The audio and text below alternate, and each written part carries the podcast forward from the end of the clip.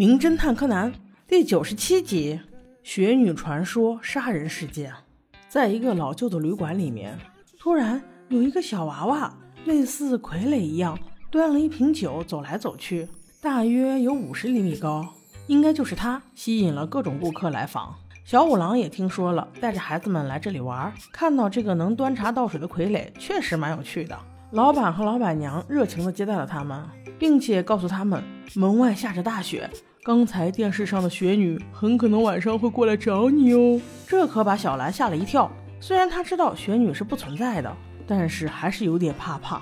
此时有两位新的客人过来投诉，他们就是明子和杨子，就是现在很火的那个雪女电影中的女主角哦。明子是女主角，杨子则是她的专属替身演员。他们两个的长相和身材都非常像，又是一所大学毕业的，所以看起来关系很好。住在这里是替身演员杨子定的。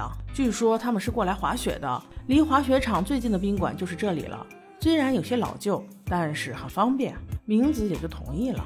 晚饭后，小兰看着窗外的皑皑大雪，正在欣赏着明天要是不下雪了得多美呀。谁知在不远处的半山腰，她却看见了雪女，披着她白色的招牌斗篷，正在往山上爬。这一幕把他吓个够呛，因为小兰本身就害怕雪女。结果当他给柯南和爸爸说的时候，他们两个竟然都不信。而且此时窗外什么也没有。小兰突然觉得，难道是自己眼花了？第二天醒来，果然天晴了，不下雪的雪山美极了。明子和杨子早早起来准备去滑雪，装备全部穿完之后，简直就像一对去抢银行的劫匪，没有一寸皮肤露在外面。这一天大家玩的都很高兴。到了傍晚时分。小雪又开始下了起来，小五郎一行三人赶紧回到了旅店，但明子和杨子迟迟未归。当他们正准备吃饭的时候，杨子小姐先是回来了，她仍然是全副武装。柯南好奇：“你怎么一个人回来了？”杨子小姐却说：“啊，明子小姐她还想再玩一会儿，所以她可能还有一个小时回来吧。”说完之后，回房换衣服去了。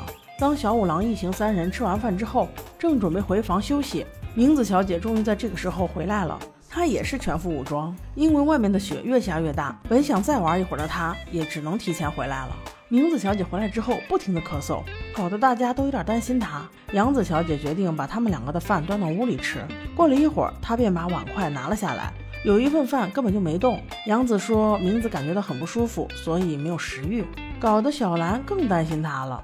杨子问老板娘，什么时候可以洗澡呀？也许明子小姐泡泡澡会好一些。老板娘表示：“现在就行呀，八点到十点，你们不是把它包下了吗？”于是杨子愉快地去洗澡了。正在泡澡时，他听见隔壁男澡堂传来了小五郎和柯南聊天的声音，于是他竟然喊了起来：“小五郎先生，是你吗？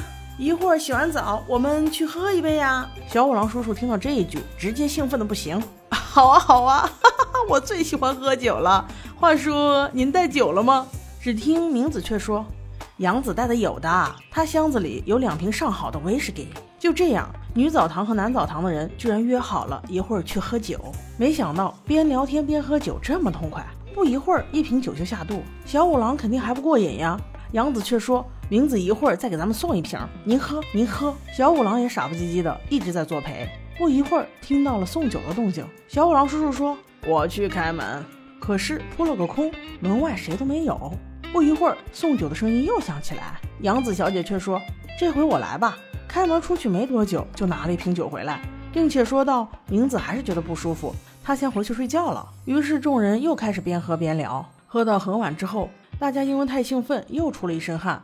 于是杨子小姐约小兰再去洗一个澡，她说自己要去先看看名字，让小兰先去。于是叔叔和柯南先去睡觉，而小兰却去女澡堂洗澡，顺便等着杨子小姐。不过她等了好久好久，杨子小姐都没有来。百无聊赖之下，四处张望，又一次看到了玄女的景象。这下第二次见到雪女，把她吓得够呛，赶紧穿上衣服去找爸爸。但是小五郎根本就不相信呢。正在此时，杨子也手上拿了一张纸，匆匆忙忙的赶了过来。见到小五郎，立刻就说：“哎呀，不好了，不好了！我看到明子留了一封遗书，然后，然后就自杀了。”小五郎立刻看了一遍遗书，原来明子小姐是得了肺炎，自知生命无多，所以选择自杀。他安排杨子小姐赶快去报警，自己则是和小兰、柯南在外面找一找。这么冷的天，也许他真的凶多吉少了。找了一夜无果之后，第二日，警官发现明子小姐已经身穿雪女服，死在了深山之内，被厚厚的积雪掩埋。认过尸体之后，通过沉尸现场的照片可以看出，明子小姐似乎真的是自杀的。但是柯南却发现了疑点：第一，不管是不是自杀的人，只要是长头发，穿上衣服之后，都应该把头发从衣服中掏出来。但是死者没有。第二。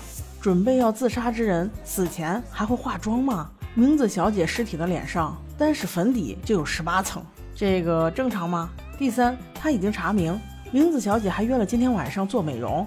综合起见，他发现这应该是一场谋杀，而凶手肯定就是他。现在就是要找到足够的证据。柯南不停地上蹿下跳，就是为了找到证据，甚至连大雪覆盖的屋顶他都看了。果然不出所料，因为屋顶上有一排脚印，正好证实了他的推测。他迅速赶到房间内，把小五郎弄晕，在警官们准备把明子小姐的尸体抬走的最后一刻，截住了他们，因为他要展开今天的推理了。没错，这不是自杀案件，而是一起明显的他杀案件，凶手就是他。首先，他把照片中明显的两个疑点说了出来，第一就是头发窝在衣服里。第二就是化了浓妆，一个自杀的人怎么会做到这两点？杨子小姐，你觉得呢？杨子这时有些错愕，他听到这话不知该如何应答。小五郎接着严厉地说：“不知道该怎么说吗？因为杀死明子小姐的就是你。”杨子小姐，我能稳情绪继续说：“明子作为准备要自杀的人，可能精神状况不是特别好，把头发窝进衣服里也不是不可能呀。”小五郎立刻反驳道：“警官，请你再仔细看一下照片。”明子小姐的尸体是不是埋得很深？而大家都知道，昨天傍晚开始其实就不太下雪了。如果她真是昨天晚上死的，那么尸体怎么可能埋进那么厚的雪里？那肯定就是杨子小姐给她下了安眠药，然后把她埋进去的。杨子小姐继续反驳道：“那不对呀，昨天晚上你们不都看见明子的人了吗？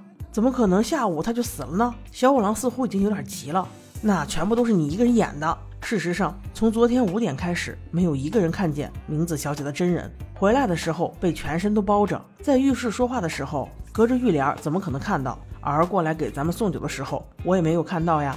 最终不还是你看到的吗？你完全可以一个人演两个人，你模仿他还不是最拿手的吗？杨子小姐此时显然比小五郎更急，她气急败坏地说：“好了好了，你不要说了，你到底有什么证据？”小五郎此时却轻松下来。你口口声声说昨天晚上是明子小姐给咱们送的那瓶威士忌，那你敢不敢让警官验一下那瓶威士忌上到底有没有明子小姐的指纹呢？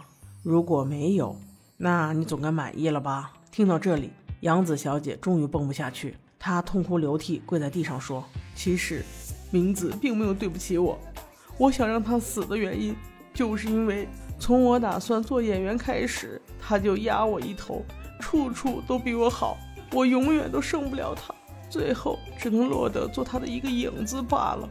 我不甘心，如果他在我永远都没有出头之日啊！听到这些，小杰也是很无奈啊。其实每个人都有自己的特点，又何必要嫉妒别人呢？